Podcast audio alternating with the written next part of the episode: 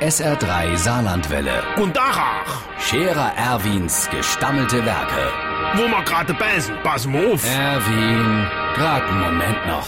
Übrigens, Irmsche, was der Schmiede Hubert daneben dran veranstaltet, das schlagt ja jedem fast die Krone ins Gesicht. Äh, Der Qualm da, furchtbar.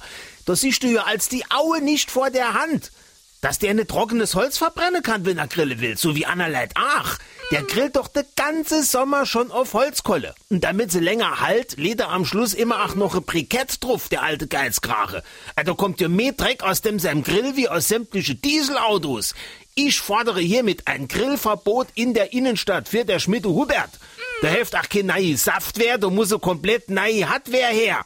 Der macht sich doch unser Ends Gedanke drüber, ob's mit seinem Dieselauto noch kann in den Supermarkt fahre, für Eier zu kaufen. Da los der hin am Haus der Holzkollekraftwerk brenne. Da muss doch einmal entschieden eingeschritten geben.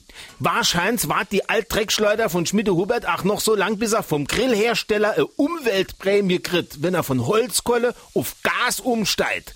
Ich hingegen werde als verantwortungsvoller Bürger und Umweltbenutzer reagieren. Ich tanke mein alter Diesel ab sofort nur noch mit Superbenzin.